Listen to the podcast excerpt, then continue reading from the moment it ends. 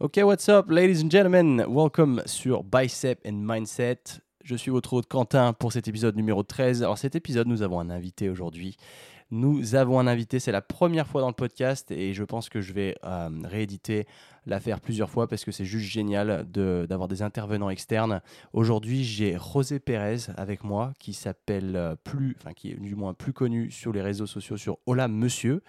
Donc, euh, José a une histoire passionnante et inspirante parce que José n'est pas français, il est né au Guatemala et il a été forcé de déménager en France où euh, du coup il a été jeté hors en dehors de sa zone de confort.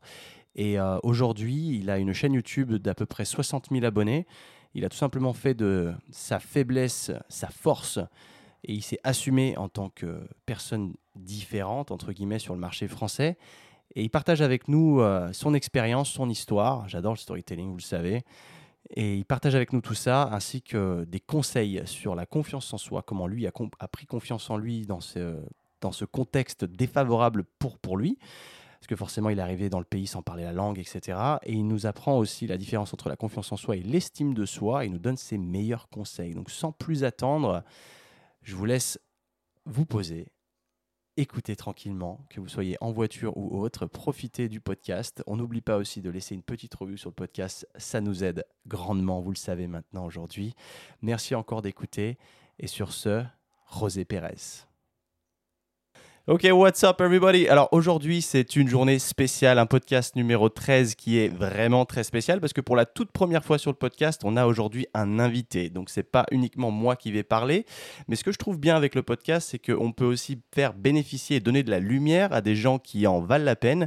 Et j'aime beaucoup le storytelling comme vous le savez déjà. Sur mes épisodes précédents je raconte beaucoup de choses que j'ai pu faire dans ma vie. Mais ce qui est encore plus intéressant c'est de combiner ces histoires avec des histoires d'autres personnes que je trouve pertinentes et qui, par le plus grand des hasards, en plus de ça, se trouve être dans ma hometown, donc dans ma, dans ma propre ville.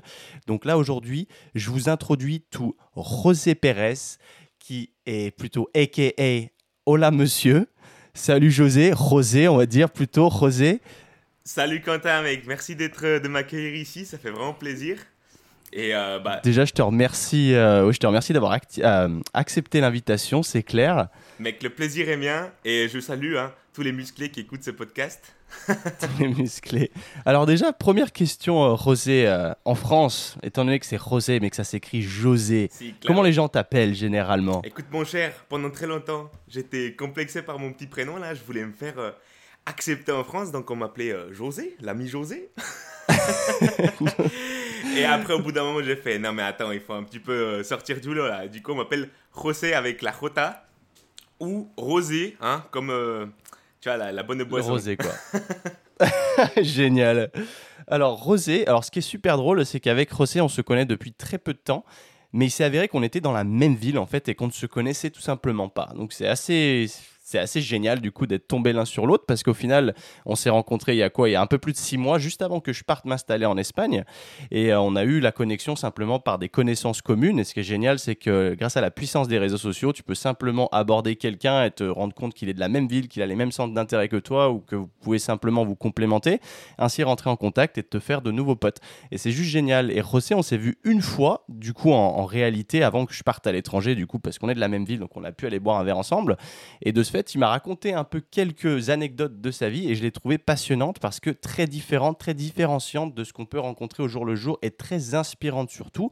Donc aujourd'hui, j'ai pas mal de questions pour notre ami José notre ami José. Oui, je, je j'appuie là-dessus, c'est bien José, exactement.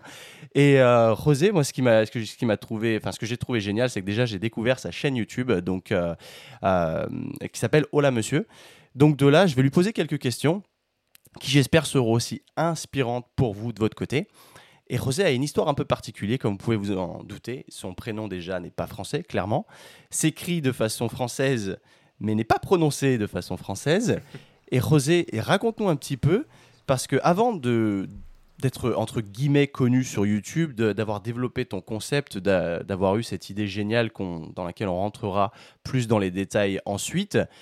Quelle est un petit peu ton histoire? Parce que José, ce qu'il faut savoir, c'est qu'il s'est vraiment spécialisé dans la positivité, dans le donner confiance à lui-même, mais à travers les autres, Donc donner un maximum de ces expériences pour prendre confiance en soi. Et la confiance en soi, c'est un, sujet qui revient très souvent dans mes questions personnelles, qui, semble vous passionner et que je trouve aussi passionnante. Donc c'est pour ça que j'ai décidé de faire euh, intervenir José aujourd'hui, parce qu'on aura une, une, vision différente de la chose et des, des, tips and tricks complètement différents et complémentaires de ce que j'ai déjà pu amener sur, euh, sur le podcast. Donc c'est juste génial de pouvoir avoir son expérience.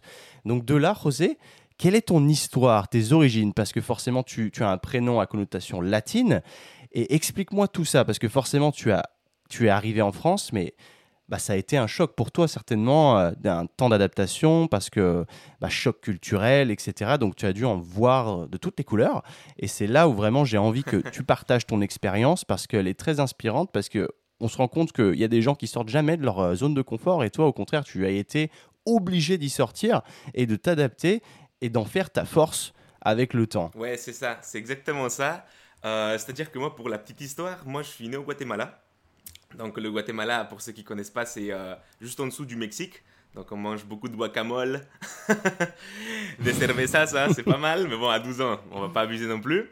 Et euh, je suis arrivé en France à l'âge de 12 ans parce que ma mère a rencontré un Français et euh, mon beau-père, hein, avec la séduction à la française, lui a fait goûter deux trois croissants, euh, quelques petites baguettes. et euh, du coup, bah, bah, on est tous décalés en France avec bah, du coup ma mère, ma soeur, moi-même et mon beau-père. Et on s'est installé là. Et c'est vrai que quand je suis arrivé, mec, c'était une sacrée affaire. Comme tu dis, j'en ai vu un peu toutes les couleurs parce que j'ai débarqué dans le pays, dans l'avant-pays savoyard. Hein. Hmm. Et au, mois, au mois de décembre, il faisait super froid, j'avais, il neigeait à l'époque. Oh, j'avais jamais vu la neige de ma vie. J'arrive et on me jette comme ça en plein milieu de l'école. Euh, au bout d'une semaine, je parlais pas un mot de français. Il a fallu un petit peu que je, me, que je me débrouille, tu vois. Donc euh, ah, c'était excellent. Ouais. Et en fait, euh, ça va quand j'ai eu de la chance parce que j'étais quand même plutôt jeune. Du coup, le, bah, le français c'est venu assez rapidement. Et, et, au, et au, bout de comment dire, petit à petit, et eh ben j'ai fait ma vie quoi, tranquillement et je suivais un parcours, on va dire, scolaire typique classique. Voilà, j'étais pas trop mauvais, donc euh, j'avais plutôt des bons résultats. Et c'est seulement euh, vers la fin de ma licence que je me suis dit, non mais là, là franchement, le parcours scolaire classique, le, chemin tout tracé, ça me pète un peu les couilles. La vérité, j'ai pas spécialement envie d'entrer dans le moule. Et, euh, c'est à ce moment-là que j'ai décidé, en fait, en parallèle, de lancer la chaîne. Et petit à petit, hein, de fil en aiguille, ça a un petit peu pris. Hein, ça n'a pas atteint des, euh, une taille euh, colossale hein, encore, hein, tranquille, mais euh, ça évolue tout doucement et, et, grosso modo, pour faire vraiment bref, c'est ça l'histoire, tu vois. D'accord, ouais. donc ce qui est génial, c'est que tu es arrivé en plus à 12 ans. Il me semblait, moi, de, tu vois, de mémoire, il me semblait que tu étais arrivé quand tu étais vraiment tout petit et que tu n'avais pas connu la vie directement au Guatemala. Donc en fait, tu as été poussé vraiment en dehors de ta zone parce que clairement, quand c'est marrant, parce que ça me rappelle le podcast que j'ai fait sur le comment apprendre une nouvelle langue. Mm de, bah, la, manière la plus efficace, c'est bien sûr d'aller sur le terrain. Et toi, bon, t'as pas laissé le choix. Et c'est ça qui est, qui est vraiment bah, le, mot-clé parce que tu as plein de gens qui ont le choix de le faire et qui, qui n'ont pas le, courage au, fond d'eux, qui n'arrivent pas à trouver cette force pour y aller. Mais au final, quand on te laisse pas le choix, bah, c'est là où tu apprends le mieux. quoi. Parce que tu es arrivé à 12 ans, c'est vrai que 12 ans, c'est quand même déjà âgé. Quand tu arrives, euh, donc tu es arrivé en quelle classe? Tu es rentré en quelle classe quand tu es arrivé ici Je suis rentré en 6 En plein milieu Tu es rentré en 6 en plein milieu et tu parlais pas français. Non, zéro. Et euh, donc ça, ça a été. Et justement, bah, hier soir, j'étais avec des copains, là, des amis d'enfance de, bah, de l'avant-pays savoyard, et on en discutait justement, et ils me disaient qu'en fait, euh, c'est vrai que c'était assez ouf qu'en en fait, au bout de juste 4-5 mois, c'était euh, ça, au niveau de la langue en tout cas, ça allait tout seul, quoi. D'accord. Et pour ça, j'ai eu beaucoup de chance parce que, mine de rien, les, les copains, tout ça à l'école, ça aide beaucoup. Euh, ils étaient là avec moi dès le début. Le délégué de classe, il a été avec moi. Il m'a un petit peu accompagné euh, pendant ma scolarité. Et le fait d'avoir deux, trois copains avec qui discuter, avec qui rigoler et sur lesquels tu peux compter, hmm. je pense que ça fait la diff, tu vois. T'en avais qui parlaient espagnol ou pas ah du tout En plus, à cet âge-là, je pense pas. À la zéro, là, t'es un fou. Attends, c'était la campagne, euh, euh, voilà, la, vraie, quoi. ouais, parce qu'on commence la LV2 de toute manière, pas avant la quatrième. Donc toi qui arrives en sixième, du coup, euh, est-ce que tu as un, conseil, du coup, à donner à quelqu'un qui débarquerait à l'étranger, par choix ou par ambition, par envie, et qui vraiment a envie d'apprendre la langue tout de suite, le plus rapidement possible? Eh ben, pour quelqu'un qui débarque dans le pays et qui a envie d'apprendre la langue, le plus dur est déjà fait. C'est-à-dire que le meilleur moyen d'apprendre une langue, c'est d'aller sur le terrain, aller sur le pays, tu vois. Et euh, donc ça, c'est la première étape. Donc en gros, le, plus dur est fait. Mais après, s'il fallait donner un conseil, moi, je dirais que c'est vraiment euh, le fait de ne pas avoir peur du ridicule et de se tromper, en fait. Moi, je hmm. le vois avec des membres de ma famille, justement, qui viennent un petit peu s'installer en France. Et la chose qui les bloque, eux, pour parler le français, c'est justement le fait qu'ils ont peur d'être ridicules un petit peu. Ils ont peur qu'on se moque d'eux, on se moque de leur accent, alors qu'au final, en tant que locaux, tu es vraiment, au contraire, vraiment super ravi de voir que la personne, elle fait l'effort justement de parler cette langue et qu'elle se contente pas justement de juste prendre son traducteur et de traduire. Génial. Donc peur du jugement au départ. Euh, c'est quelque chose qui revient souvent en effet. Et j'aime beaucoup le. Je trouve cette phrase très forte quand tu dis, quand vous avez décidé d'arriver sur le terrain, bah, le plus dur est déjà fait. Et je pense que c'est absolument vrai, parce que c'est ça qui demande le plus de coronesse, entre guillemets, que de prendre son billet d'avion, d'y aller. Bon, toi, c'est encore pire, on t'a pas laissé le choix. Mais pour quelqu'un qui a cette ambition et qui est toujours bloqué et qui a un petit peu peur de passer, passer à l'action, bah, dites-vous bien que même si vous ne parlez pas la langue, en effet, le plus dur est déjà fait. Et comme le dit si bien José, la peur du jugement en soi, c'est une peur qui, qui est subjective et qui ne devrait même pas exister parce que c'est simplement quelque chose qu'on s'inflige à nous-mêmes, alors que le local, lui, comme le dit Rosé, il est content il est content. Bah, que tu fasses l'effort justement et que tu te pointes pas dans son pays en essayant de parler par exemple l'anglais qui est la langue internationale, en imposant ton anglais, en disant bah, je parle anglais, tout le monde devrait se débrouiller pour parler anglais. Pour parler anglais.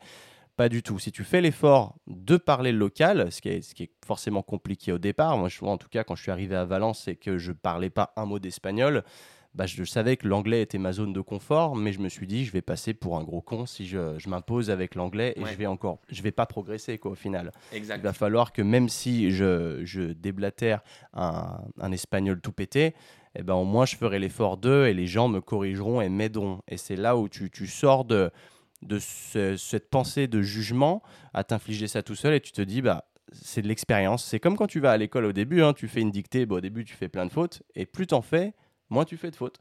Donc c'est toute une question de pratique. Ouais, et en plus, tout le monde est content. Parce que le, les locaux sont contents que tu parles la langue, et en plus, toi, tu apprends davantage la langue, donc c'est vraiment win-win pour tout le monde, quoi. Génial. Donc du coup, là-dessus, on va jumper sur la question d'après. Mais du coup, on, on, rebondit sur le fait que tu sois arrivé à 12 ans dans le pays. Donc déjà, ça a été compliqué pour toi. Donc tu, tu arrives tout de suite t'as pas le parcours standard, on t'oblige à apprendre une deuxième langue à 12 ans, on t'a pas demandé ton avis, c'est ton problème. et de là, quelques années plus tard, tu te chauffes et tu te dis, je vais créer une chaîne YouTube et je vais aider les gens, du coup, à prendre confiance en eux. Qu'est-ce qui en a fait que tu en es arrivé là? Pourquoi est-ce que ça t'a... Quelle a été cette motivation? Ah bah, c'est un sacré... En fait, c'est toute une histoire qui... Euh, quand on se rend compte, c'est un petit peu, j'ai l'impression que c'est le chemin logique, euh, la, suite logique des choses. C'est que justement, en fait, en arrivant en France, moi j'avais 12 ans, et il faut savoir qu'au Guatemala, j'étais euh, le petit garçon, entre guillemets, destiné à être un, un échec, entre guillemets. Pour, euh, dire les choses comme ça, j'étais ultra timide, j'étais incapable de parler avec les gens, j'étais obèse. Franchement, je devais peser 75 kilos pour 1m40. D'accord. Euh, j'arrive comme ça, j'étais, je savais, j'arrivais même pas à courir. Euh, j'étais très euh, maladroit, j'arrivais pas à prendre des choses, je faisais tout tomber. Bref, j'étais un cassos et en plus j'étais nul à mm. l'école. J'étais nul. Et en fait, et nul avec les señoritas, avec les filles et tout. Laissez tomber, la cata.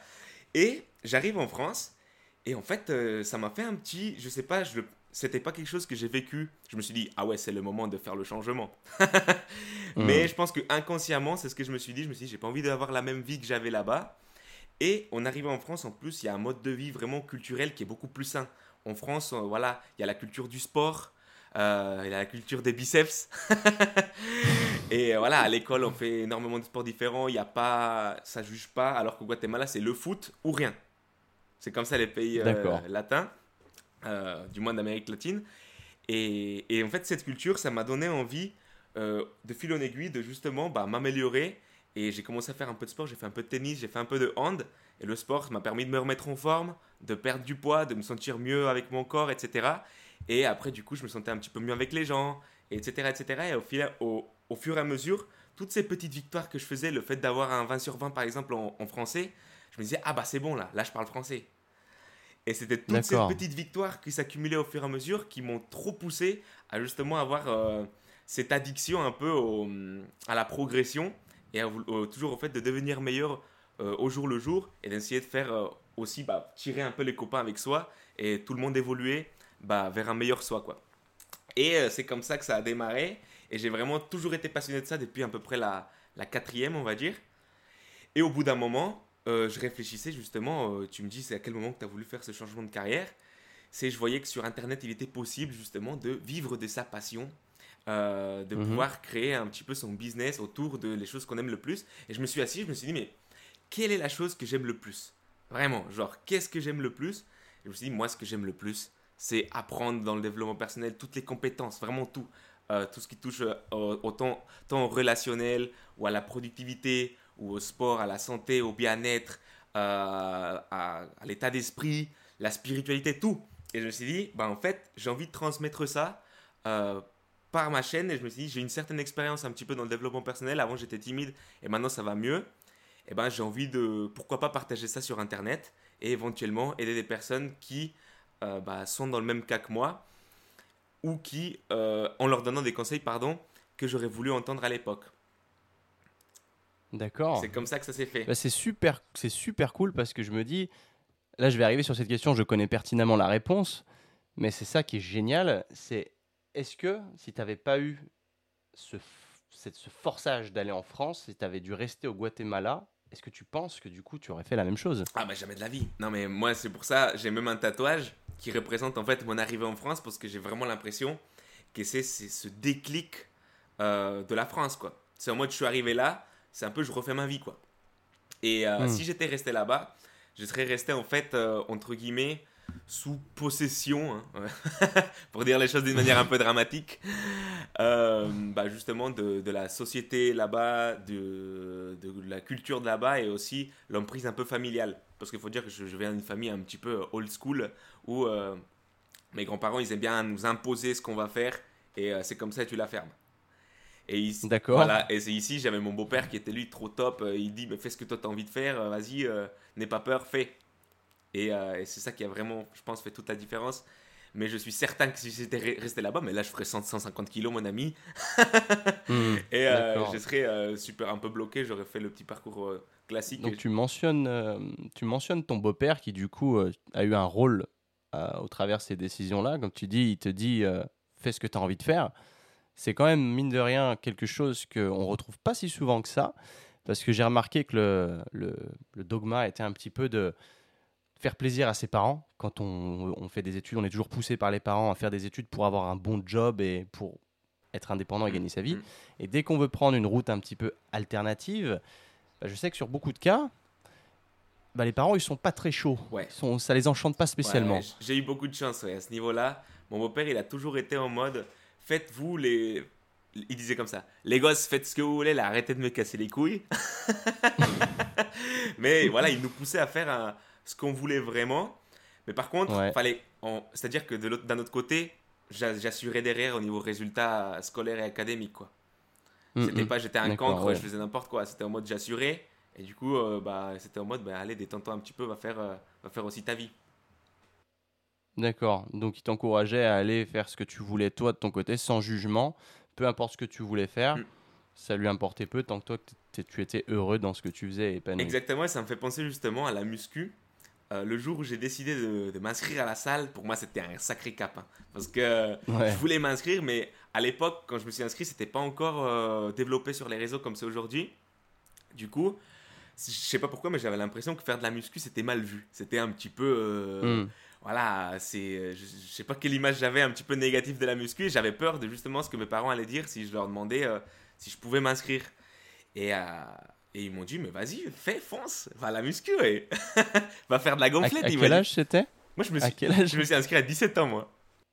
Ah oui, c'est quand même relativement jeune. Moi, je me souviens que moi, mes parents m'avaient interdit d'y aller avant euh, un certain âge. Euh, mais oui, d'accord, je comprends bien. Excellent. Mais ça, c'est vrai que c'est, c'est pas mal et ça, ça, pète encore un mythe de la musculation qui est. Euh, il y a certains parents qui ont peur parce que apparemment ça arrête la croissance, etc. Bon, on va pas rentrer là-dedans aujourd'hui, mais c'est vrai que c'est un mythe qui est relativement commun et je sais que moi, ma mère voulait pas que je m'entraîne au départ. Avant mes 18 ans parce qu'elle pensait que j'allais pas grandir, quoi. Du coup, que ça allait bloquer ma croissance et que ça, ça allait pas être bon pour moi. Même aujourd'hui, quand elle voit la cadence à laquelle je m'entraîne, elle me dit t'en fais trop, ça sert à rien, bon, etc. Bon, c'est son point de vue. mais, ce après, elle ne m'interdit pas de le faire, donc quelque part, en même temps, quelque part, j'ai 30 ans, donc euh, ce serait un, peu dommage qu'elle me l'interdise. Mais c'est cool. Alors, pour ceux qui ne l'auraient peut-être pas encore compris, parce que je ne suis pas du tout rentré dans le détail et je pense que tu sauras l'expliquer mieux que moi, tu as ta chaîne YouTube aujourd'hui, bon, déjà depuis combien de temps? Euh, Là, ça fait un peu plus de deux ans, on va dire deux ans et demi. Deux ans et demi que tu l'as lancé. Et qu'est-ce que du coup tu y fais exactement sur cette chaîne? Alors, c'est un, une, on va dire, je vais essayer de résumer ça. Mais à la base, sur la chaîne, euh, je, traitais beaucoup euh, sur le style vestimentaire pour les hommes. Parce que mhm. justement, j'ai vu que c'était quelque chose qui n'était pas traité sur YouTube. Et euh, d'un point de vue marketing, je trouvais ça plus pertinent de partir sur quelque chose qui n'était pas encore fait, plutôt que de commencer à faire tout et n'importe quoi. Et, et du coup, j'ai commencé à faire des vidéos sur le style masculin pour aider justement les gars à prendre davantage confiance en eux et se sentir mieux dans leur peau. Parce que voilà, c'est un outil comme un autre, hein, parmi tous les outils qui existent, pour euh, voilà, se sentir bien dans son corps et être à l'aise socialement. Donc j'ai commencé à parler un petit peu de style. Après, j'ai également parlé un peu de tout ce qui est grooming pour hommes, à savoir euh, prendre soin de hmm. soi, etc., sa coiffure, à se faire un peu beau gosse, tout ça. Et euh, de fil en aiguille, j'ai parlé un peu plus de justement compétences sociales, de langage non verbal, et puis, euh, mhm. petit à petit, après, je parlais de sujets plus complexes comme la confiance en soi, l'estime de soi et, euh, et tout ce qui touche en fait maintenant à la, à la masculinité, à l'homme. Et en fait, grosso modo, c'est une chaîne pour les mecs où, en gros, on est ensemble et euh, on se pousse les uns les autres, les, les uns les autres pour devenir meilleurs. C'est ça un peu l'idée de la chaîne. D'accord. Jouer sur la communauté, ouais, pour que les gens se retrouvent les uns avec les autres euh, ayant le même problème au final. Donc euh, c'est vrai que c'est pas mal parce que tu te rends compte qu'au final, tu n'es pas le seul touché quand tu trouves un endroit auquel tu appartiens et auquel les autres ont le, sont touchés par le même entre guillemets problème que toi et c'est là où il y a la solution quoi. Donc et c'est ça qui est dingue et c'est ça qui est super beau je trouve des réseaux, c'est que moi j'ai toujours cru que j'étais un espèce d'alien. Genre je me disais mais personne lit des livres euh, comme ça de Napoléon Hill. Je me disais mais, mais je sors d'où là? Je trouvais personne comme ça. Mmh, mmh. Et, euh, et, en fait, après, avec, euh, avec le temps, j'ai rencontré deux, trois personnes. Je me suis dit, ah, mais ouais, en fait, je suis pas tout seul. Et après, on voit sur les réseaux qu'il y a plein de personnes qui pensent pareil, qui sont, euh, voilà, qui lisent des livres pour s'améliorer, etc., qui sont dans cette démarche de positivité et de développement de soi. Et en fait, c'est ça mhm. qui est magnifique, c'est qu'avec Internet, bah, on peut justement créer une communauté de personnes qui ont la même vision et qui ont envie de, de marcher bah, sur dans la même direction, quoi. D'accord. Et ça, je trouve super stylé, justement, Internet. Et c'est comme ça, d'ailleurs, bah, qu'on s'est rencontrés. Hein. c'est vrai, c'est vrai, absolument. Parce qu'en plus, comme tu le dis, tu lis donc ces livres, etc. Moi, j'étais dans, un peu dans le même concept quand, quand j'ai vécu mes trois ans en France, là, récemment. Et on se connaissait pas. Et euh, c'est vrai que ça aurait été dommage de, de se louper, entre guillemets. Et euh, bah, grâce aux réseaux sociaux, quelque part, on, on s'est trouvé comme ça. Et je pense au, titre de ta chaîne qui s'appelle Hola Monsieur. Du coup, ça t'est venu comment ça? Oula, bah ça, tout simplement, je savais déjà de base que je voulais faire une chaîne euh, axée pour les hommes. Du coup, je me suis dit, bah, mettre Monsieur. Hein. et Hola, parce que justement, bah, comme je suis guatémaltèque, etc., je parle espagnol, je me suis dit, bah, c'est cool, ça fait un petit clin d'œil euh, pour mes origines. Ouais. Donc ça fait hola monsieur, ça fait un petit, un petit combo qui passe bien. Je, trouve ça, je, trouve, je trouve ça génial. Quand je suis tombé dessus, je me suis dit, putain, c'est vraiment pas bête. Déjà, tu as su nicher ton, ta chaîne, ce qui est très important de faire parce qu'aujourd'hui, on, je vois beaucoup de problèmes, euh, moi y compris, hein, quand j'ai lancé ma chaîne qui n'a jamais monté, elle a quoi, 6000 abonnés aujourd'hui. Euh, je me suis jamais posé la question de je vais nicher et je vais. Euh, moi, je voulais aider tout le monde. Hmm.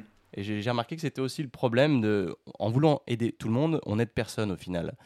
Et euh, le fait de nicher, d'aller. Là, toi, tu, tu, as tout de suite écarté les femmes et tu as écarté, entre guillemets, les hommes qui avaient confiance en eux. Donc du coup, tu t'es retrouvé avec une niche d'hommes qui étaient là, prêts à t'écouter et à qui tu savais parler avec un message précis. Ouais, c'est ça. Et je trouve que ça, c'est ça euh, le, le, secret, j'allais dire. Parce que c'est bête que j'emploie ce mot-là maintenant, parce que juste après, j'allais te demander, d'après toi, quel est le secret qui a fait ta réussite sur cette plateforme? Euh, bah, Déjà, c'est vrai qu'il y a ça. Il y a, évidemment, il y a un petit peu le positionnement. Après, réussite, il y a réussite et réussite. Hein. Euh, on va rester les pieds sur terre, c'est quand même ça. c'est pas non plus. Euh, on n'a pas encore atteint des sommets, mais, euh, par rapport aux résultats que j'ai eu, c'est vrai que le positionnement, déjà, c'est forcément, ça aide. Parce que le fait de faire quelque chose qu'il n'y a pas, ça, je pense que c'est vraiment le truc le plus important, faire quelque chose euh, que les autres n'ont pas encore fait. Et c'est pas forcément euh, un sujet. Par exemple, on peut très bien parler de musculation et est totalement différent. Ça peut passer également par la hmm. personnalité. Et je pense qu'un point fort, en tout cas, de, de ma chaîne, c'est un peu la personnalité, mine de rien, que, que je dégage dans les vidéos, euh, les blagues, tout ça, quoi. Parce que les, bah, les abonnés, je leur, je leur, en parle parfois dans les groupes privés. Et on dit, les mecs, si je fais une vidéo sur ça, ça vous plairait? Fais, mais de toute façon, fais ce que tu veux comme vidéo. tu nous fais marrer. voilà, tu nous fais rigoler. et c'est un peu ça aussi. Je dirais ça. C'est génial. Et le fait de franchement pas laisser tomber. Parce que il euh, y en a eu des jours où tu te dis, euh, putain, tout ça pour, pour ça, euh, faut garder la vision, quoi. Ouais, ouais, tu m'étonnes. C'est vrai que c'est pas évident et je comprends totalement ce que tu veux dire. Parce que c'est vrai que moi, j'ai une chaîne YouTube depuis 3 ans et demi, quelque chose comme ça. j'ai dû uploader une centaine de vidéos, un peu plus que ça, et ça n'a jamais décollé. Donc c'est 6000 abonnés et là, tu te dis, ah, fait chier quand même. Tu vois, ouais, le boulot qu'il y a derrière en plus. Quand t'en as qui font 3-4 vidéos et qui explosent, tu dis Ah Mais bon, c'est là où je pense qu'il faut pas rejeter la faute sur le monde et se dire c'est sûrement de ma faute. Ouais, J'aurais peut-être dû faire les choses différemment, se remettre en question. Je pense que la remise en question aujourd'hui est quelque chose d'extrêmement important parce qu'on a souvent tendance à rejeter la faute sur le monde et c'est marrant parce que ça rebondit sur le podcast numéro euh, 11 ou 12, je sais plus, où je dis que parfois le problème c'est toi. Et de, de, se dire que souvent on rejette la faute, c'est la faute de tout le monde, c'est pas de notre faute. Et au final, en faisant ça, on n'avance pas parce que tant qu'on se remet pas nous en question, bon, on n'arrivera jamais à nos fins. Exactement. Ça, je trouve que c'est un message très important et que toi, tu as su faire. Et que, bah, est-ce que tu penses qu'aujourd'hui, euh, le fait d'être arrivé comme ça du Guatemala, à 12 ans, de devoir apprendre une nouvelle langue, de te lancer sur YouTube, est-ce que ça a été une force pour toi? Comment est-ce que tu penses que c'est perçu? Alors, justement, ça, c'est euh, un truc super important. C'est vraiment cool qu'on en parle. Parce que souvent, euh, c'est à la base, moi, je ne le voyais pas du tout comme une force. Et c'est pour ça qu'au mm. début du podcast, je vous ai dit, bah, au début, j'aimais bien qu'on m'appelle José. J'aimais bien qu'on m'appelle José que pour m'intégrer, en fait, pour en gros, ne pas être différent, pour être un petit peu comme tout le monde, pour être dans le moule. Et, euh, je pense qu'on a tous, en fait, notre place dans, notre, dans la société, on a tous un peu une mission à accomplir. Et, entre guillemets, c'est à nous de la trouver, mais le seul moyen de le faire, c'est de vraiment assumer pleinement qui on est et justement faire de nos défauts, entre guillemets défauts, bah, notre plus grande force. Parce que finalement, c'est ce qui fait qu'on est différent, c'est ce qui fait qu'on est unique, et, euh, et c'est ce qui fait toute la différence du coup lorsque bah, on va donner un message euh, bah, au monde, quoi. Et tu vois, et je trouve ça super super important parce que souvent je vois des personnes qui me disent ouais mais euh, José, moi je peux pas trop avoir confiance en moi, tu vois, parce que euh, je suis petit, je suis petit ou moi je suis j'ai un QI trop élevé, j'arrive pas à, j'arrive pas à, en fait avoir des, des discussions normales avec les gens. Parce que je suis trop... ils me saoulent, ils sont fatigants. Tu es trop élevé. je te jure. Et je leur dis non mais mec, en gros c'est c'est ça c'est c'est ce qui fait que tu es unique et euh, il faut que tu trouves un moyen en fait accepte ça commence par déjà accepter qui tu es comme tu es avec euh, ton passé ton background et euh, bah justement tes mhm. idées et ensuite élabore et part à, à partir de là quoi accepte-toi comme tu es et, et évolue par la suite et fais tes défauts une force c'est super important c'est génial que tu dises ça parce que hum, c'est quelque chose auquel je m'étais pas vraiment c'est une question sur laquelle je m'étais pas vraiment posé. Et en fait, ce qui s'est passé, c'est début de semaine, quoi, euh, samedi, début de semaine ou semaine dernière, j'ai écouté, j'écoute beaucoup Gary Vaynerchuk, moi, en podcast. J'adore ce qu'il dit, parce qu'il est très cash.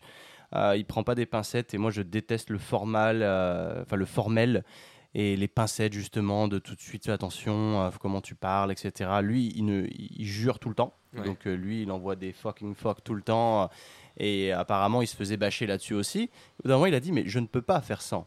Ouais, C'est qui je suis? C'est je suis comme ça et pas autrement. Et c'est comme c'est ce qui fait la puissance de mon message aussi. C'est mon langage, c'est comme ça que je suis. Et si ça plaît pas, bah tant pis. Et en même temps, il, fait ce show qu'on appelle le Tea with Gary V, où dedans, il fait intervenir des jeunes qui ont des questions pour lui. Et il y en a un qui a eu euh, bah, qui, est intervenu, qui était de, Floride, je crois, et qui en fait est atteint du syndrome de Gilles de la Tourette. Et euh, c'est vrai que ce syndrome est un peu incompréhensible et il a pas mal de. Les gens ont des tocs qui peuvent être très différents d'une personne à l'autre. Et euh, je sais que moi, quand on, on me dit Gilles de la Tourette, je, je vois les stéréotypes, c'est genre le mec qui d'un coup explose et dit des insultes comme ça, tu sais, Ouais. euh, et, enfin ne peut pas les contrôler. Au final, c'est des tics nerveux, mais c'est pas forcément ça. Et lui, il avait des, des glitches un petit peu. euh, quand il parle, d'un coup, tu sais, il y a un clic comme ça, ça fait, euh, il s'arrête de parler, il repart. Et ça, ça le mettait vraiment inconfortable. Il, il, a- il arrivait pas à prendre confiance en lui par rapport à ça. Mais pourtant, c'est vrai que je me suis aussi fait la réflexion quand il parlait à travers le micro pour intervenir avec Gary. Attends, je vais essayer de fermer la fenêtre parce que je sais pas si tu entends. mais- Il y a la scie sauteuse, qui, enfin la scie circulaire de- dans la rue qui a recommencé. Et euh, en fait, ce mec avait une voix qui passait trop bien derrière un micro. Mais vraiment, euh, une voix, euh, je sais pas comment expliquer, très virile. Chaleureuse. Enfin, elle passait su- chaleureuse, ouais, ça doit être ça. Et euh, il, il complexait vachement sur ce cas-là. Et Gary lui a dit, mais pourquoi est-ce qu'au lieu de, de- de paniquer comme ça quand tu vas voir des clients et de te dire directement d'entrée, c'est foutu, le mec va, re- va voir mon tic et euh, va me juger tout de suite, et du coup, bah, la vente, elle est, elle est grillée, pourquoi est-ce que tu n'en fais pas ta force? Parce que dis-toi bien qu'il n'y a que toi qui as ça, en tout cas, enfin, je veux dire, c'est pas commun. Et Gary lui disait, tu vois, c'est tu fais chier parce que moi, j'aimerais avoir ce que tu as, parce que ça me rendrait différent. Ouais. Parce que j'ai pas envie d'être comme tout le monde, et le fait d'être différent, bah, peu importe cette faiblesse, enfin que toi tu vas considérer comme une faiblesse, le- la considérer comme une faiblesse, c'est qu'une question de, Point de vue. de positionnement, c'est qu'une question de point de vue exactement. Donc si tu décides toi de le considérer comme une faiblesse, ce sera une faiblesse. Si tu au contraire essayes de le considérer comme une force, eh ben tu peux tout à fait en faire une force. Et après c'est à toi, c'est- tout est subjectif en fait. C'est comment tu perçois la chose, c'est une question de perception. Et euh, à travers ça, j'ai vite vu que bah, il, ça a eu un impact énorme sur lui.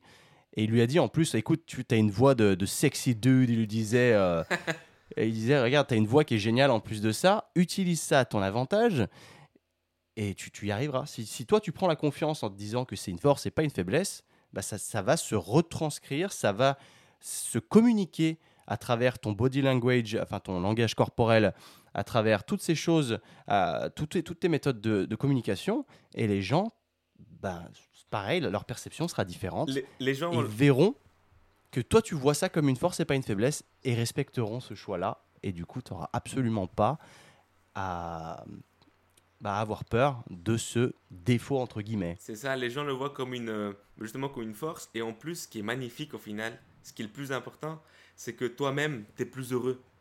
Toi-même, tu es plus épanoui.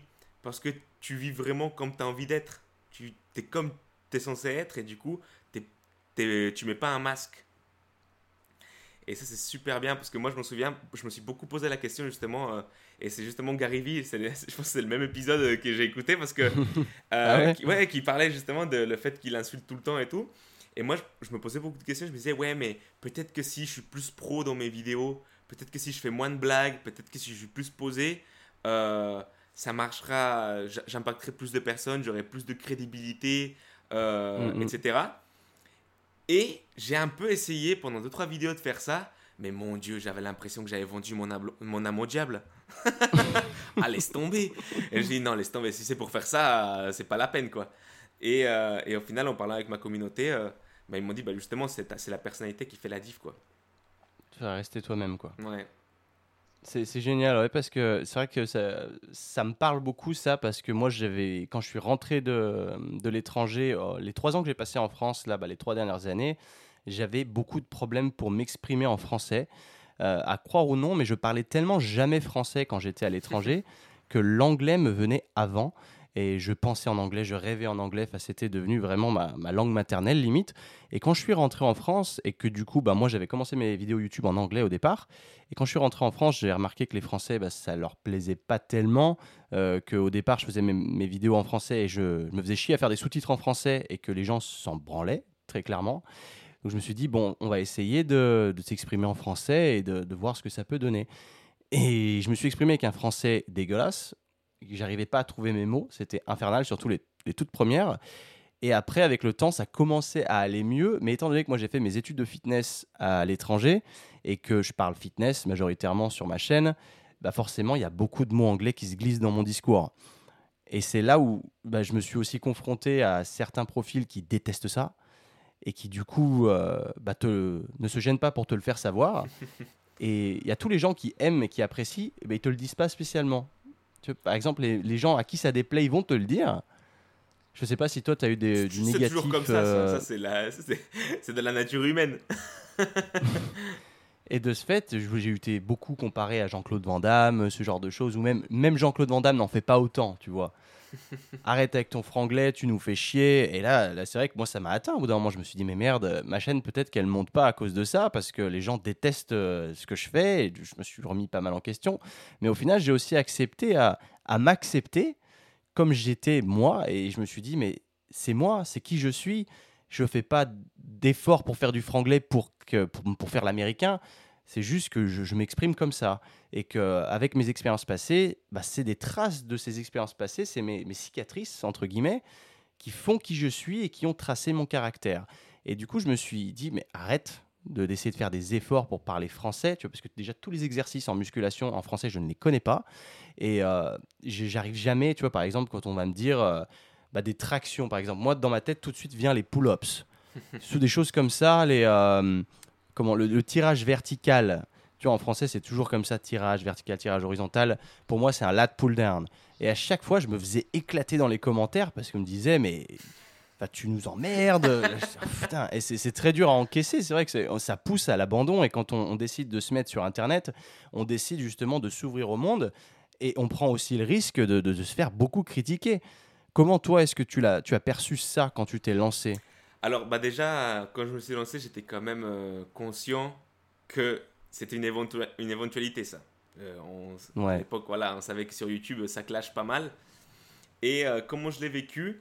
En fait, moi, j'ai de la chance. J'ai vraiment de la chance parce que j'ai une communauté vraiment stylée. Du coup, j'ai pas trop de commentaires de haters, quoi. Et de commentaires négatifs. Mais c'est vrai que quand ça arrive, en fait, j'ai j'ai un peu de l'empathie pour la personne, en fait. J'ai surtout ça. J'ai de la Mm. chance d'être arrivé, entre guillemets, à ce niveau, hein, entre guillemets. Mais c'est que quand une personne, en fait, m'envoie de la négativité ou m'envoie des commentaires euh, voilà, négatifs ou me clash ou quoi que ce soit, je me dis simplement que cette personne, elle a un autre point de vue, tu vois. Elle a un autre, euh, une autre façon de voir le monde et elle, elle a sa propre vie. Elle doit avoir sûrement beaucoup de difficultés, elle doit peut-être se sentir mal avec elle-même. Et j'ai juste un petit peu bah, d'empathie et je me sens un petit peu mal pour la personne. Je me dis, ah là là, le genre- le- je me dis, le pauvre, où est-ce qu'il doit en être aujourd'hui pour justement euh, venir me clasher parce que euh, pour me traiter, traiter un peu de mariole dans une vidéo où je rigole un peu trop, tu vois. Euh, prendre le temps de voilà. dépenser de l'énergie, clairement, Voilà, pour écrire manière de négative. négatif. Et en fait, je me dis juste que voilà, peut-être que cette personne, elle, elle a, elle a une autre façon de voir le monde, elle a une autre façon de concevoir les choses, elle est peut-être pas touchée par mon message d'une manière positive. Je me dis, bon voilà, ok, c'est pas grave, tu vois, et euh, je passe, à, je passe à Mm. vite, vite à autre chose. D'accord, je comprends. C'est c'est top hein, de, de réagir comme ça. Du coup, ça te, tu- es capable de, de faire un pas en arrière et de, de regarder le, le bigger picture, tu vois, de Ouais, regarder vraiment l'ensemble, ouais. de te dire, euh, ouais, tu prends du recul, ouais, c'est le mot que je cherchais.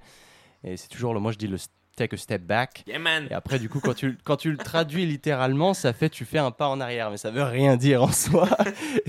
c'est tu prends du recul, exactement. C'était ce qui me manquait.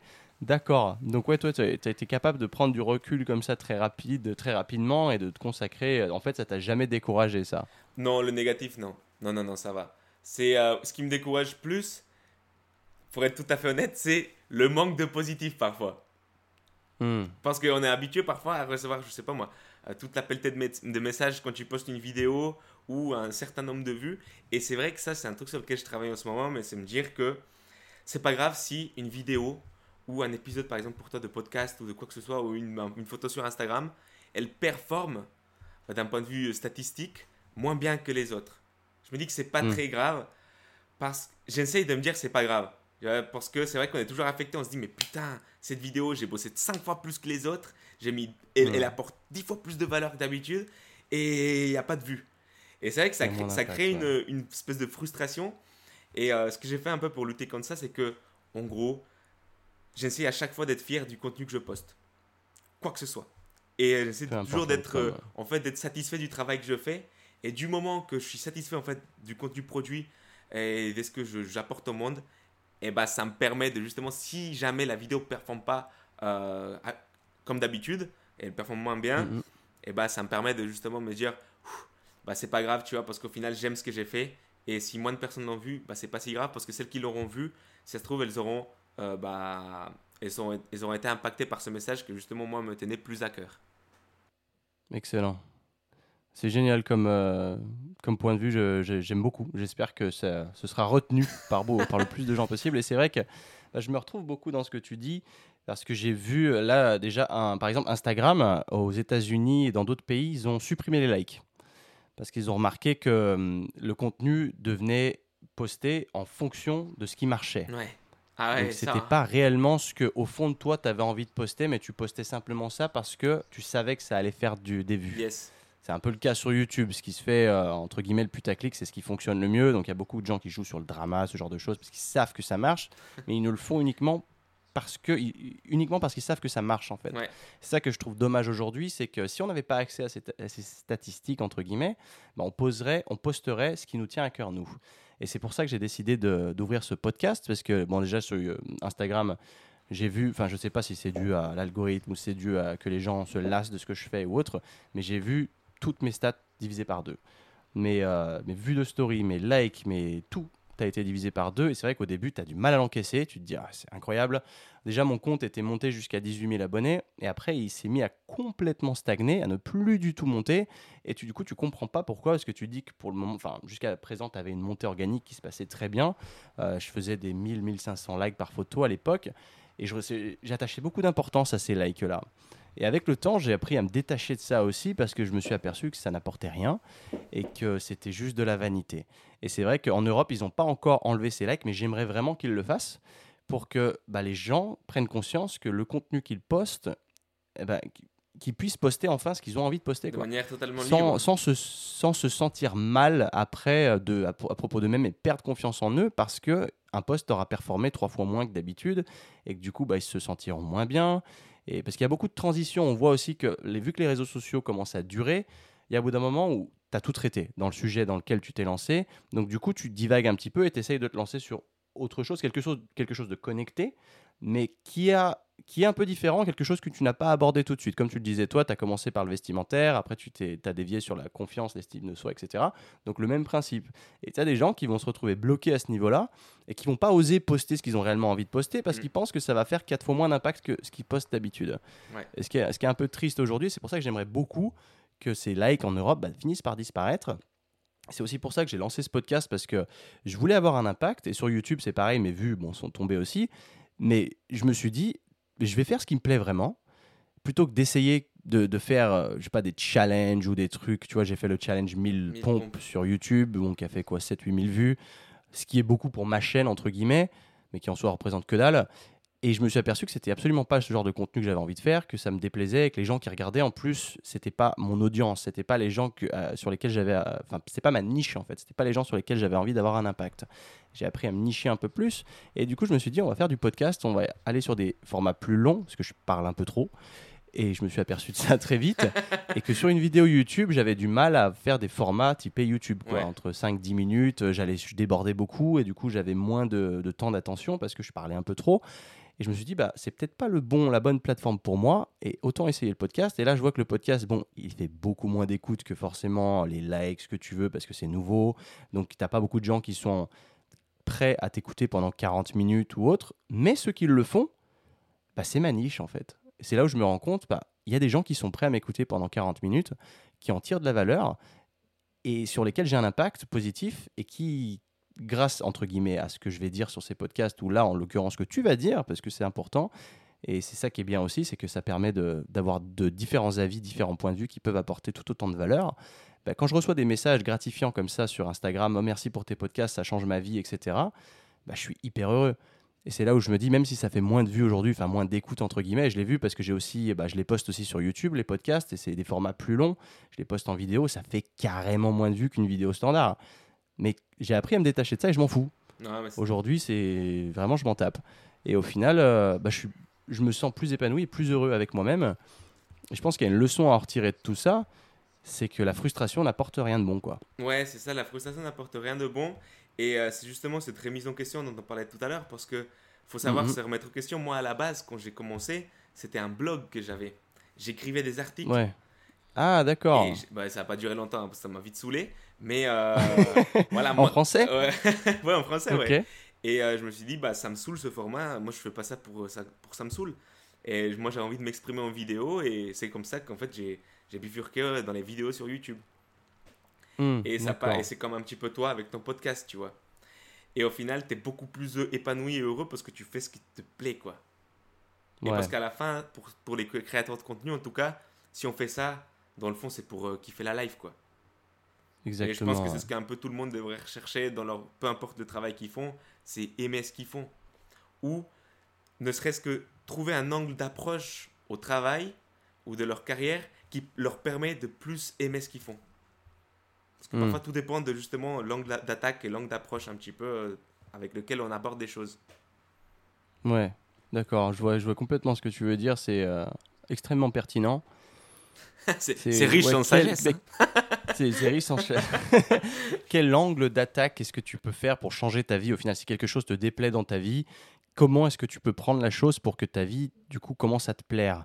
Et tu as des gens qui vont au travail tous les jours, qui détestent leur travail. Mais c'est là où il faut se remettre en question et se dire qu'est-ce que je peux faire plutôt que de me plaindre de ce boulot qui ne me plaît pas et de ma routine qui ne me plaît pas aujourd'hui, qui ne me rend pas épanoui, qui ne me plaît pas, qui me rend malheureux, tout simplement? Qu'est-ce que je peux faire pour changer ça? Plutôt que d'attendre que ça tombe en fait. Et, ou, ou de se dire simplement de se satisfaire de cette situation en disant bah je suis pas capable de faire mieux Euh, c'est ce qu'on m'a donné aujourd'hui tant pis euh, j'ai ça j'aime pas mais voilà je continue. Mm, mm, mm, est-ce que tu es capable d'endurer ça encore euh, je sais pas 30 40 ans ou est-ce que tu as vraiment envie de, de t'épanouir et de faire quelque chose qui te plaît et de te lever le matin en disant ah bah c'est cool aujourd'hui je vais faire ça.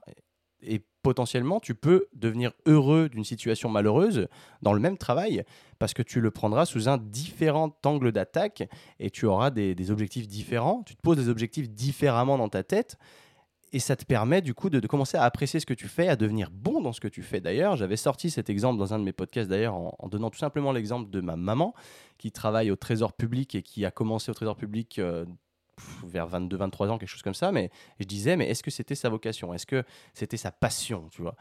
Bah non, Sauf qu'aujourd'hui, elle a 56 ans, elle travaille toujours là-bas, sauf qu'elle est devenue experte dans ce qu'elle fait. Et du coup, bah, c'est le fait de devenir expert dans ce que tu fais qui te fait kiffer ce que tu fais, parce que tu sais que tu es bon dans, dans ce que tu fais là. Donc c'est ta valeur ajoutée. Donc c'est comme ça que tu apprécies derrière. Parce que tu es devenu bon, c'est ton kiff, c'est devenu ta motivation. Et donc tu n'y vas plus à reculons, tout simplement. Ouais, exactement. L'expertise aide beaucoup à, à, à aimer ce qu'on fait. C'est un peu comme Voilà. quand on apprend un instrument, à jouer d'un instrument, tu apprends à jouer de la guitare, au début ça fait mal, t'arrives pas à jouer, c'est tout pourri, euh, c'est une vraie galère, mais c'est à force d'un petit peu s'acharner et, et commencer à maîtriser le sujet qu'on commence vraiment à prendre du plaisir. Ouais, c'est vrai. Et l'expertise ne vient pas du jour au lendemain forcément, mais c'est en travaillant son craft, en continuant craft. continuellement à apprendre, voilà.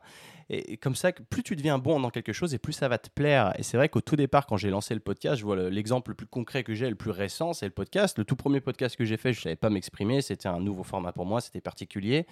Et plus je l'ai fait, et plus ça m'a fait kiffer en fait. Et plus je le fais, bah, plus je kiffe et plus j'ai envie de le faire. Donc je me fais pas, je me force pas à poster des podcasts, je le fais parce que j'ai envie de le faire. Et j'ai envie de, de sortir de, de, ce, de ce stéréotype où tu as des gens qui postent pour poster, tu vois, que, qui, font, qui font un malaise quand ils n'ont pas posté sur Instagram euh, tel jour. Ah ouais, mais il faut poster, il faut poster. Ouais, mais est-ce que tu as vraiment de la valeur ajoutée à poster? Est-ce que tu as vraiment envie de poster? Ou est-ce que c'est juste poster pour poster, quoi? Hmm. Tu vois ce que je veux dire là-dessus Ouais, ouais? ouais, ouais, je, je vois un peu. Après, je me dis, c'est aussi, euh, entre guillemets, parfois c'est un peu le gagne-pain aussi. Et, euh, Oui. et c'est justement parfois être stimulé par un certain rythme, ça peut justement pousser parfois un peu à la créativité, même si on Voilà. va avoir un petit flop de temps à autre. hein. Euh, Les moments de Mhm. gênance sur Instagram, on en connaît, surtout avec l'arrivée de TikTok. Ah ouais, j'aime pas du tout cette plateforme. moi. Excellent. Alors j'aimerais aussi parler avec toi de, de confiance en soi, justement, comme tu le disais si bien. Tu t'es spécialisé là-dedans. Maintenant, aujourd'hui, tu parles beaucoup de confiance, donner aux gens la confiance en eux. Comment est-ce que tu as vu que c'était un problème aujourd'hui, que les gens avaient besoin de prendre confiance en eux? Je pense que c'était ton exemple con- concret à toi-même quand tu es arrivé, clairement, comme tu disais, obèse, qui parle pas la langue, ça a dû te mettre en inconfort tout de suite. Donc tu as dû ressentir le besoin de prendre confiance en toi. Aujourd'hui, on voit que tu es clairement un homme épanoui et tu donnes tes meilleurs conseils sur YouTube. Merci, c'est un Et grand qu'est-ce mot. que tu qu'est-ce que tu pourrais nous donner comme ça en bref tes meilleurs tips prendre confiance en soi en tant qu'homme ou même en tant que femme potentiellement, mais un type de tout ce qui pour toi ce qui est le plus pertinent. Ouais. Et j'échangerai aussi avec toi en essayant de rebondir sur euh, des, peut-être des tips complémentaires. Mais je veux bien ton avis là-dessus. Qu'est-ce qui, qui donne confiance en comment on prend confiance en soi confiance tout en simplement? parce que je sais que c'est très très vague comme Ouais, sujet. c'est- c'est un sujet. Mais euh, il y, a- il y il y a beaucoup à parler. Mais là, qu'est- qu'est-ce qui t'arrive comme ça dans la tête? Comment quelqu'un qui n'a pas du tout confiance en lui aujourd'hui, qu'est-ce qu'il peut faire Qu'est-ce qu'il peut mettre en place Bah, pour tout de suite prendre un petit peu Je dis pas qu'il va prendre confiance en lui demain forcément, mais comment on fait pour le mettre sur les bonnes rails? Ouais. Alors déjà, je pense, euh, c'est qu'il faut prendre conscience et accepter qu'on n'est pas au top niveau confiance. Ok, ça c'est déjà la première étape. hein. C'est d'assumer et de dire, ouais c'est vrai, euh, j'ai pas trop confiance en moi, ça, ça se voit en fait, regarde, dans ces, dans ces situations-là, dans ces situations-là, etc. Ça montre en fait que j'ai pas confiance en moi et il faut, faut l'accepter. Parce que rien que parfois se le dire à soi-même, eh ben, on préfère être dans l'inconscience, fermer les yeux par rapport bah, à notre réalité. Et la première chose, c'est déjà voilà, s'en rendre compte et vouloir l'accepter pour justement pouvoir progresser. Ça, c'est la première des choses. Euh, et ensuite, comme, comme tu l'as dit, hein, la confiance en soi, c'est un sujet tellement vaste et il y a énormément de choses euh, qu'on peut faire. Mais s'il faut résumer la confiance en soi, la confiance en soi, elle s'acquiert. euh, faut la, en fait, il faut bien la dissocier de l'estime de soi. Tu vois, la Hmm. confiance en soi et l'estime de soi, c'est vraiment deux choses qui sont tout à fait différentes et qui on, on mélange. On l'entend de partout, hein, beaucoup de bullshit partout, euh, des personnes qui, qui mélangent ça. Mais c'est différent parce que la confiance en soi, on peut avoir confiance en soi pour justement euh, soulever 140 kilos au squat, hein, tranquille, pas 5 reps. On a, on a la confiance sous la barre, on est bien. Mais on peut avoir moins confiance pour éventuellement s'exprimer en public. Ou Mm. on peut avoir confiance en soi pour, se, pour faire des vidéos et les poster sur YouTube, mais on a peut-être moins confiance en soi pour aller descendre une pente euh, au ski. Tu vois? Donc en fait, au final, on, idolâtre hein, la confiance en soi comme étant la chose qu'il faut absolument avoir, mais il faut déjà se rendre compte que la confiance en soi dépend de ce qu'on fait. Hmm. En fait, ça va dépendre de la, de la- de la chose qu'on fait. Et du coup, dans le fond, ce qu'il faut travailler, c'est pas tant la confiance en soi, mais c'est l'estime qu'on a pour soi-même. Et l'estime de soi, de soi qu'est-ce que c'est? C'est notre capacité à croire qu'on est capable de faire quelque chose et notre capacité à croire qu'on est digne d'être aimé et d'être heureux, épanoui. Et c'est en fait la réputation qu'on a de nous-mêmes par rapport à, à nous, tu vois. C'est c'est l'image qu'on a de nous. Et en fait, si on a une image positive de nous, si on a une bonne estime de nous, même lorsqu'on n'aura pas confiance pour faire quelque chose, on va savoir au fond de nous qu'on est capable de faire cette chose-là. On va savoir que on a, les, on a la capacité de réussir à faire face aux difficultés et, euh, aux problèmes que cette chose à faire bah, engendre pour, et qu'on va réussir à la faire au final, par le travail, par l'effort ou euh, quoi que ce soit. Et en fait, ce qu'il faut travailler, c'est son estime de soi. Parce que si on a une bonne estime de soi, et ben après, on est entre guillemets, on est un peu inarrêtable. Parce que, ok, ça va être dur, ok, on sait pas faire, mais on croit en soi et du coup, on le fait.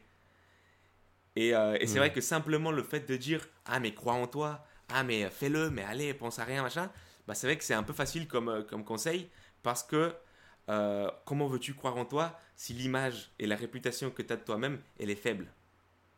Tu vois, Hmm. si si tu as une mauvaise image de toi, que tu, bah, que au quotidien, au quotidien, par tes actions, tu te prouves en fait, inconsciemment, que bah, t'es pas quelqu'un qui fait les choses, t'es pas quelqu'un qui assure, en gros. Comment tu veux le moment venu de aller voir une señorita, enfin une, femme, ou d'a- ou d'aller faire une, une action un peu compliquée, lancer son entreprise, quitter son job, partir à l'étranger? Comment tu veux bah, le faire si au quotidien, par tes actions, eh ben, tu te prouves le contraire? Du coup, le vrai conseil, vraiment le truc à, à faire en fait pour justement builder son estime de soi et avoir plus confiance en soi au quotidien, c'est tout simplement de chaque jour, tous les jours, hein, faire ce que on est censé faire. C'est juste ça. C'est faire ce que notre cœur nous dit qu'on doit faire. C'est tout. Et être un, un minimum discipliné. Par exemple, se lever tôt le matin, faire son lit, ranger sa chambre, tu vois? Quand tu es au travail, tu vas pas voilà tout mou tu fais tu, tu te plains pas au travail mais justement tu fais ton maximum au boulot quand tu es à la salle de sport tu t'entraînes t'es pas en train de jouer avec ton téléphone quand tu es avec tes copains tu essaies de discuter tu essaies de faire de ton mieux et en fait c'est simplement le fait de tous les jours faire les choses bien et faire les choses du mieux qu'on peut et petit à petit ça au quotidien ça va reconstruire notre estime de nous-mêmes Et, euh, et c'est pour ça que c'est bien d'avoir des objectifs aussi, parce que lorsqu'on a des objectifs, eh ben, on se dit, on va aller là-bas. Du coup, on se dit, quelles sont les choses que je dois faire pour aller là-bas? Tu les listes un petit peu, tu as une idée globale. Et après, il suffit juste au quotidien, t'honores justement c'est bah, cette façon, euh, bah, en fait, c'est-à-dire, t'honores ce comportement que tu dois apporter justement pour euh, arriver à ce résultat-là, atteindre tes objectifs. Et si tu honores ça au quotidien, même si tu n'atteins pas ton objectif, même si tu ne deviens pas millionnaire, même si voilà, tu n'as pas fait, fait, les 200 kilos au squat, bah, c'est pas grave. Tu auras confiance en toi, tu auras une bonne estime de toi parce que tous les jours, tu t'es honoré et tu as fait ce qu'il fallait faire par rapport à ce que toi et la personne que tu as envie d'être. Donc euh, voilà le conseil que je donnerais. Tu euh, t'es respecté, ouais. Voilà, c'est ça, c'est se respecter au final. Ce n'est pas se manquer de respect à soi-même dans les actions qu'on fait au quotidien. Et ça passe par les toutes petites choses. Vraiment, quand je dis faire son lit, ça a l'air con comme ça, mais juste ça, bah, ou faire la vaisselle tout de suite plutôt que la laisser traîner, c'est les petits trucs comme ça qui te prouvent à toi-même que bah, tu as une haute estime pour toi ou pas. Fumer une clope en soirée ou pas la fumer. Hmm, Boire un verre en plus ou pas, tu vois. Abuser ou pas. Ah, je comprends le point de vue. C'est génial. C'est pas du tout comme ça que je l'aurais euh, formulé, donc je trouve ça génial, au contraire, parce que ça me donne un avis différent et euh, super pertinent d'ailleurs. C'est vrai que je l'avais pas vu comme ça, mais euh, j'aime beaucoup ton angle de vue là-dessus, d'apprendre à se respecter. En fait, c'est comme ça que bah, qu'on petit à petit, on, est amené à prendre confiance en soi parce qu'on se respecte, on s'accomplit, on fait les choses, comme tu disais, faire son lit le matin. Je trouve que c'est extrêmement important aussi parce que ça donne un premier sentiment d'accomplissement, parce que c'est la première chose qu'on doit faire le matin. En se levant, comme ça, on dit on a, on a déjà pas rien fait aujourd'hui, on a déjà fait quelque chose, on a déjà on a fait notre lit, c'est déjà une tâche, entre guillemets. Donc on, se respecte, on s'accomplit, et euh, petit à petit, bah, on apprend à s'aimer ce que je dirais, euh, s'aimer soi-même, c'est déjà extrêmement important plutôt que d'avoir son bonheur qui dépend de quelqu'un d'autre. C'est une, grosse erreur que j'avais fait sur euh, le, passé. D'ailleurs, il y a peut-être moyen qu'on se reprenne sur un différent podcast pour parler des senioritas, justement, et des relations amoureuses, parce qu'il y a beaucoup de choses à dire là-dessus, justement. D'avoir son bonheur qui dépend d'une autre personne. En l'occurrence, c'est souvent comme ça que ça se passe dans une, relation malsaine. Et euh, d'apprendre à s'aimer soi-même et d'être heureux avec soi-même avant d'envisager autre chose. Et je pense que c'est les fondations qui manquent à beaucoup de gens, en effet. Ah euh, ces fondations, euh, tant qu'elles ne sont pas construites, on peut euh, prendre tous les conseils du monde, mais ça ne nous mènera pas à grand chose. C'est comme quand tu construis une maison, forcément les fondations ne sont pas là, tu peux construire autant que tu veux, ça ne tiendra jamais debout. On, met des coups, on met des coups d'épée dans l'eau, tu vois. Et hmm. malheureusement, aujourd'hui, c'est vrai que comme la confiance en soi, etc., c'est un problème que beaucoup de personnes rencontrent, on voit beaucoup, hein. moi je le vois, ça m'énerve un peu, mais on voit des soi-disant experts, des gens qui apparemment ils ont dédié leur vie à ça, dire tellement de bullshit et vendre en fait tellement un petit peu du rêve en justement apprenant aux gens à mettre des coups d'épée dans l'eau. Parce que c'est vrai que dans la confiance en soi, on peut on, voit un petit peu, et moi je, le dis parce que c'est un peu ce que j'ai vécu, parce que justement quand essayait de gagner en confiance en moi, j'appliquais un peu ces méthodes entre guillemets. Par exemple, euh, et c'est des choses qui restent seulement en fait, euh, c'est des coquilles vides. C'est par hmm. exemple le fait de, euh, on dit pour avoir plus confiance en soi, faut aller aborder plein d'inconnus euh, et faire n'importe quoi dans la rue, ou c'est euh, de se déguiser et apparaître en plein milieu de, de, de, je sais pas moi, d'une soirée et être complètement ridicule entre guillemets, et pour entre guillemets s'affranchir bah, du regard des ah, autres. Et on entend beaucoup de méthodes comme ça, aborder dans la rue des, des filles, faire le clotaire comme ça, et poursuivre des, des, poursuivre des gens juste pour leur parler, parce qu'apparemment c'est ce qui va donner confiance en toi. Mais pas du tout en fait. Pas du tout, parce que hmm. au final, la personne que tu es, elle est toujours aussi fragile. Ton estime de toi, elle est toujours, elle est toujours un peu faible. Et, euh, et du coup, en fait, c'est juste euh, se déguiser, mettre un masque. Et c'est vrai que dans, dans le monde du développement personnel, on vend beaucoup de masques aux gens, malheureusement. excellent. Excellent, Plutôt que de leur vendre des haltères pour se faire du vrai muscle. J'aime beaucoup ton raisonnement là-dessus, euh, José. On arrive bientôt à la fin du podcast. Ça fait déjà une heure qu'on se discute. C'est génial. Je pense à chaque fois, c'est toujours pareil. quand je démarre un nouveau podcast, je me dis que jamais ça durera autant de temps. Et euh, je me dis à chaque fois, ça va durer un quart d'heure, 20 minutes. Mais non, non, il y a tellement de choses à dire et on prend tellement de plaisir en plus à échanger. C'est génial, en tout cas pour ma part.